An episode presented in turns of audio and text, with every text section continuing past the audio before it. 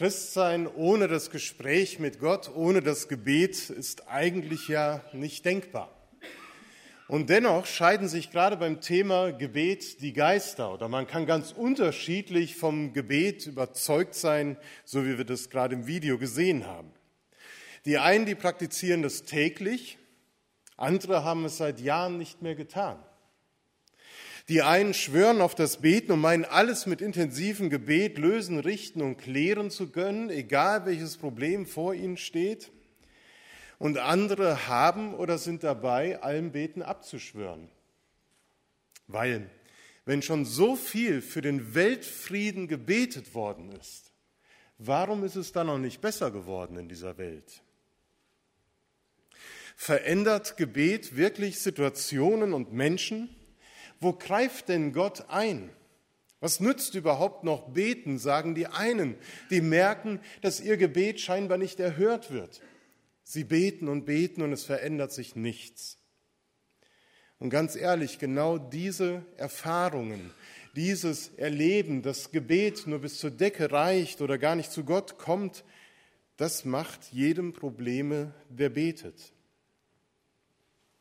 Und da ist es gut, dass uns heute einmal der Blick geweitet wird und wir eingeladen sind, über unseren Tellerrand, über unseren Mikrokosmos mal hinauszuschauen und zu hören und zu erleben, was Gebet in einem ganz anderen Land dieser Welt bewirkt. Gebete bewirken, die hier in Deutschland, hier in Herford, die in Asien oder in den USA gesprochen worden sind und in Iran in, oder wo auch immer etwas bewirken.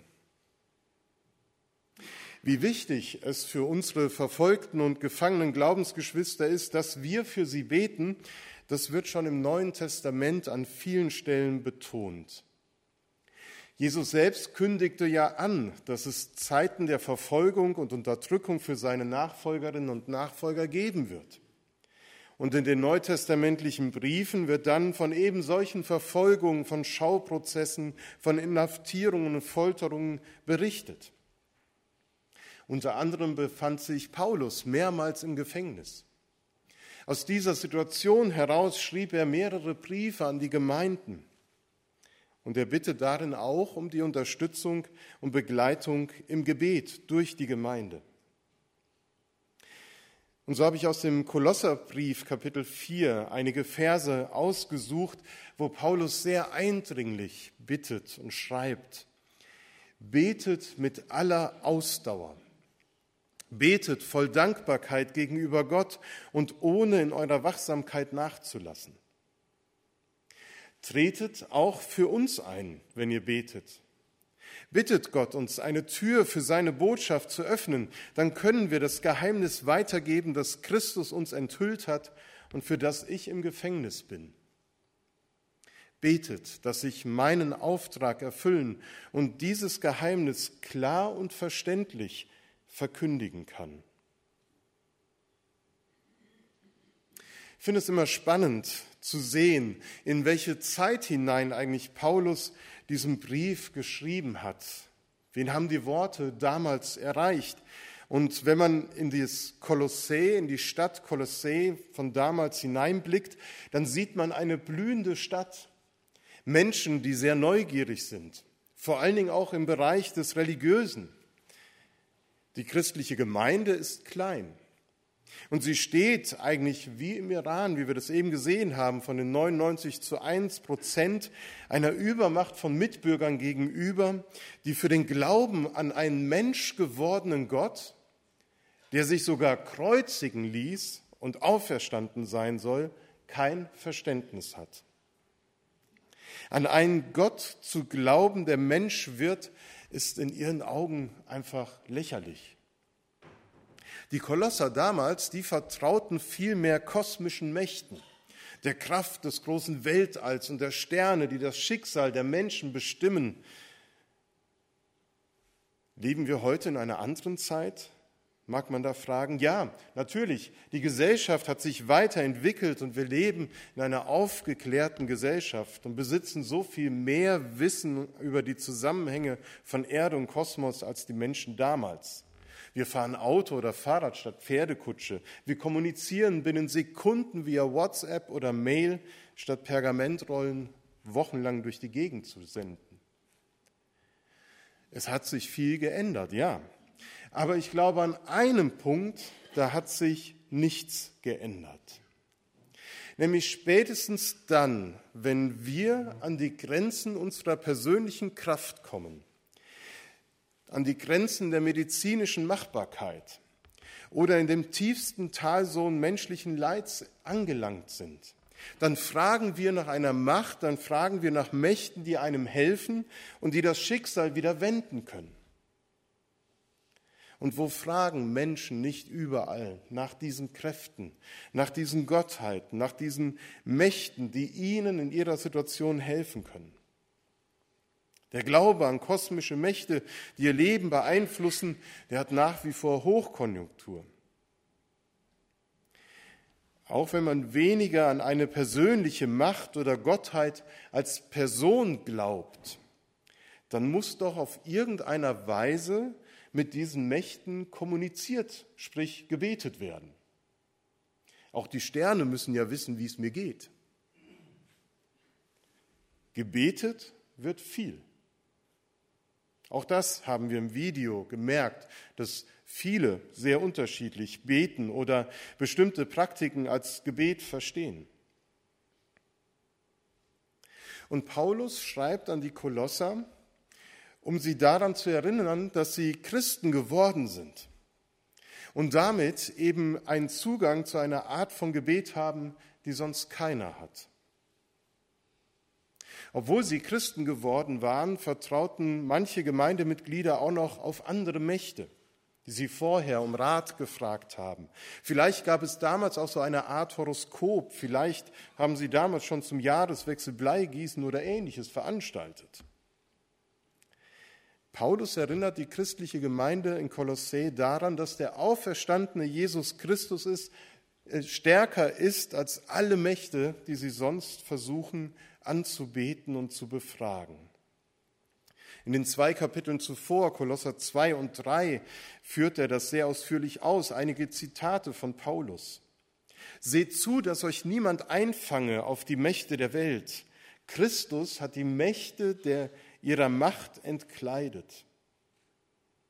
Oder lasst euch von niemandem ein schlechtes Gewissen machen. Lasst euch den Siegespreis von niemandem nehmen. Durch Christus seid ihr den Mächten der Welt gestorben. Und alles, was ihr tut mit Worten oder mit Werken, das tut alles im Namen des Herrn Jesus Christus und dankt Gott, dem Vater, durch diesen Herrn. Und mit Jesus Christus, dem Sohn Gottes, können wir in der Tat jederzeit reden. Und wir können ihm unsere Anliegen vorbringen. Paulus schreibt an die Kolosser, ja, es lohnt sich zu beten. Betet zu Gott, betet zu Jesus, eurem Herrn. Und genauso sagt er es uns heute. Wir hören das heute. Ja, es lohnt sich zu beten, auch wenn du vielleicht gerade dabei bist, das Beten aufzugeben. Auch wenn vielleicht 95 Prozent deiner Mitmenschen außerhalb der Gemeinde sagen, an deinen Gott sich zu wenden, das lohnt nicht. Jesus anzubeten und ihn zu bitten, das bringt nichts. Selbst wenn so viele Menschen den Strahlen, und Edel, der Strahlen aus Edelstein oder dem Kosmos vertrauen, Paulus fordert auch uns heute auf, die wir an Jesus Christus, den gekreuzigten und auferstandenen Gott glauben, Bleibt beharrlich im Gebet. Lasst nicht nach im Beten. Werdet nicht müde darin. Die Müdigkeit, wer kennt sie nicht? Wer sich immer nur von seiner inneren Bereitschaft zum Beten verleiten lässt, also dann betet, wenn er richtig wach ist, wenn es ihm gut geht, der wird wichtige Gebetserfahrungen nicht machen können. Gott weiß, dass wir allzu oft keine Lust zum Beten haben, aus ganz verschiedenen, vielleicht auch verständlichen Gründen. Die Müdigkeit, die innere Leere, Mangel an Kontakt und Vertrauen oder vielleicht einfach auch durch Zweifel und Anfechtung. Auch diese Erlebnisse, diese Erfahrungen, sie hindern uns, Gebete zu formulieren. Und gerade diejenigen, die durch Leid, durch Angst, durch Zweifel angefochten sind, die dürfen wissen, vor Gott gibt es da keinen Leerlauf. Manchmal fürchtet man sich, dass das Gebet dann nicht zu Gott kommt, dass es gar nicht durchdringt zu ihm. Ich glaube, Gott kalkuliert die Mängel und Schwächen unseres Gebets von vornherein mit ein. Er nimmt auch unser Gestammel, unsere Worthülsen, nimmt er ernst und hört sie.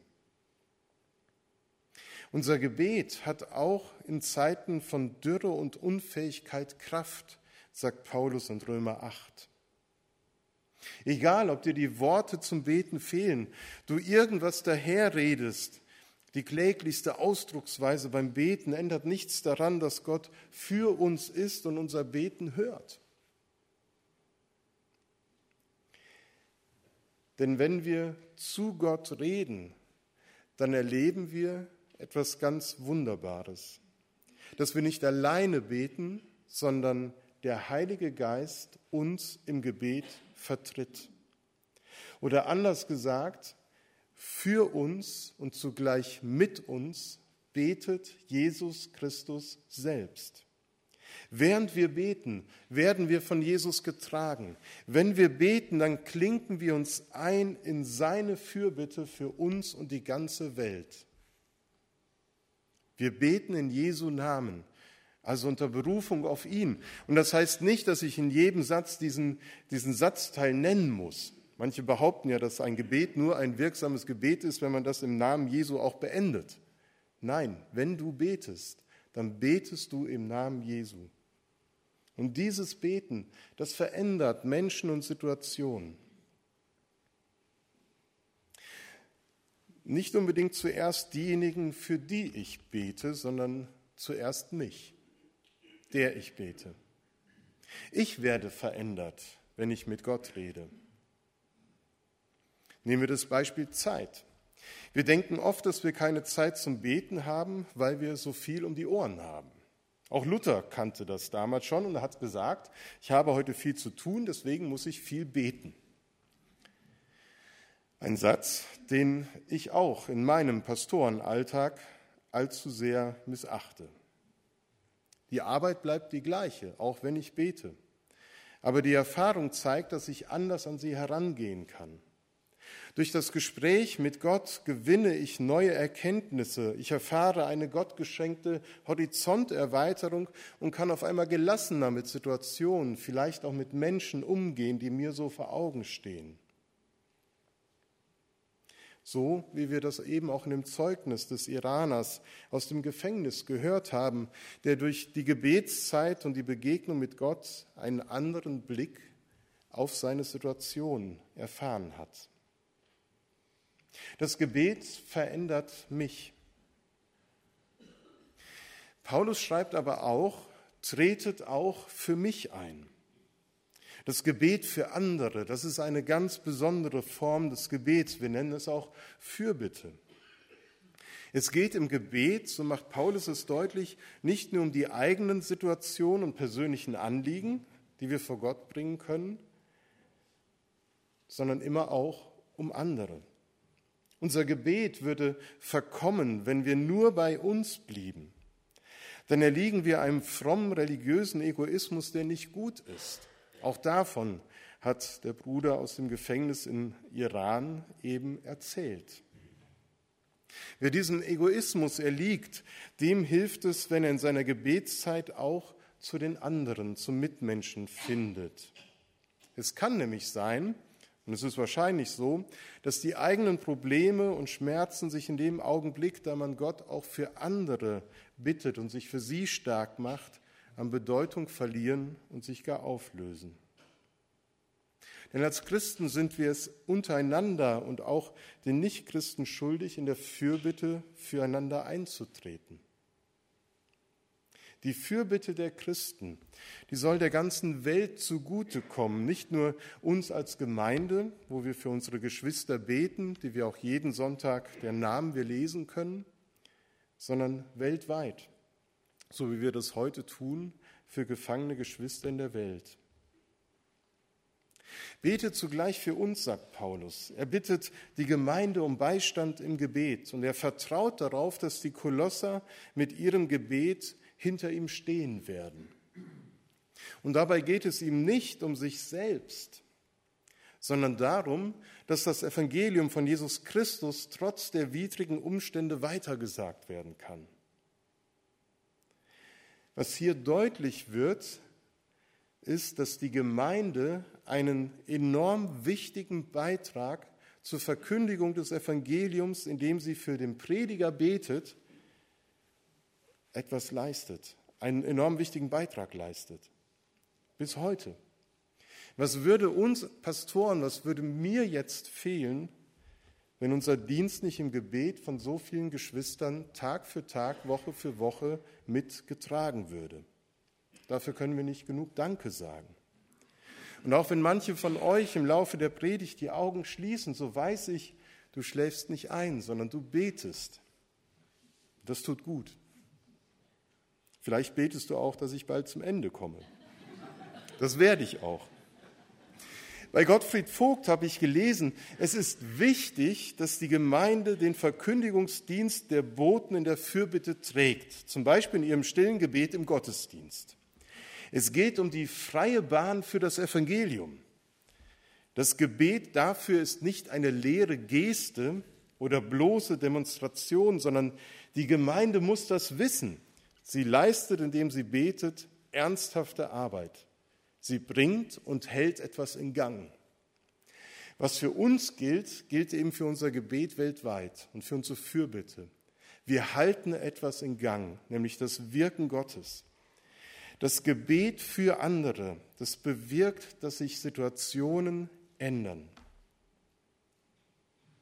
Das Gebet hat verbindende Kraft. Wir werden nicht nur unmittelbar miteinander Gemeinschaft haben, wenn wir beten, sondern wir werden auch auf tiefe Weise mit Gott verbunden sein. Wenn wir beten, dann sind wir Gottes gegenüber. Wir begegnen uns auf Augenhöhe. Wir sind Gottes Ebenbild. Und indem wir für uns und für andere bitten, bringen wir zum Ausdruck, dass wir auf das Empfangen angewiesen sind und nicht selbst ausrichten können. Wenn wir beten, dann wollen wir hoffnungsvoll erwarten, dass Gott auf unser Gebet reagiert. Und wir wollen das, was er gibt, nicht einfach so auf uns niederregnen lassen, sondern es im Gebet bei ihm erbitten und abholen, aus seiner Hand nehmen. Und hier wird deutlich, dass das Gebet eines Christen ein sehr persönliches Geschehen ist. Anders als das Beten zu einer anderen Macht. Denn Gott ist nicht irgendein unfassbar großes X oder eine kosmische Energie, sondern eine Person die in Jesus Christus greifbar und anschaulich wurde. Und durch den Heiligen Geist verbindet dieser Jesus sich mit uns zu einer persönlichen Gemeinschaft im Gebet. Beten, das ist kein frommes Werk, mit dem wir bei Gott etwas erreichen können, was uns Sünder von ihm trennt, sondern beten ist ein Vorrecht. Der Zugang zu Gott, den haben wir uns nicht freigeräumt, sondern den hat Jesus Christus uns geschenkt. Denn Gott ist zuerst auf uns zugekommen und hat uns angesprochen und gerufen. Und er wartet darauf, dass wir nun uns einklinken in das Gespräch, das er eröffnet hat. Er hat angefangen, mit uns zu reden. Und er lädt uns ein, zu antworten, mit ihm zu reden. Und dazu ermutigt uns der Text, ermutigt uns darin, wachend zu beten für uns und für andere. Und dann mag das Beten vielleicht weniger mit Lob und Danksagung verbunden sein, sondern vielmehr mit Bitte, mit Klagen und auch mit Seufzen. Denn wer wachsam betet, verschließt nicht die Augen vor der eigenen Situation oder vor den Umständen der anderen. Wenn wir beten, dann solidarisieren wir uns mit den Leidenden, mit den Menschen, deren Gesundheit angegriffen ist, mit denen, deren Ehen auf dem Spiel stehen, mit denen, die angefeindet werden, die gefangen sind. Mit unserem Gebet, was wir auch gleich formulieren werden, da solidarisieren wir uns mit ihnen und wir bewegen Gottes mächtigen Arm. Wenn wir die Klagenden hören, ihren Schmerz wahrnehmen und teilen, und wir können das, wir können das Gebet leisten, weil wir der Verheißung, die auf dem Gebet liegt, vertrauen dürfen. Und weil wir im Gebet unsere Sehnsucht nach Veränderung, unsere Sehnsucht nach Linderung, Hilfe entfachen können. Du kannst deine Sehnsucht im Gebet entfachen. Im Klagen, Loben und Bitten, im beharrlichen, wachenden Gebet sagen wir eigentlich immer nur das eine. So wie es jetzt ist, soll es nicht bleiben. So wie jetzt die Situation bei mir oder bei anderen ist, soll sie nicht bleiben, sondern wir wollen von Gott mehr erwarten. Wir wollen erwarten, dass er eingreift und Situationen verändert.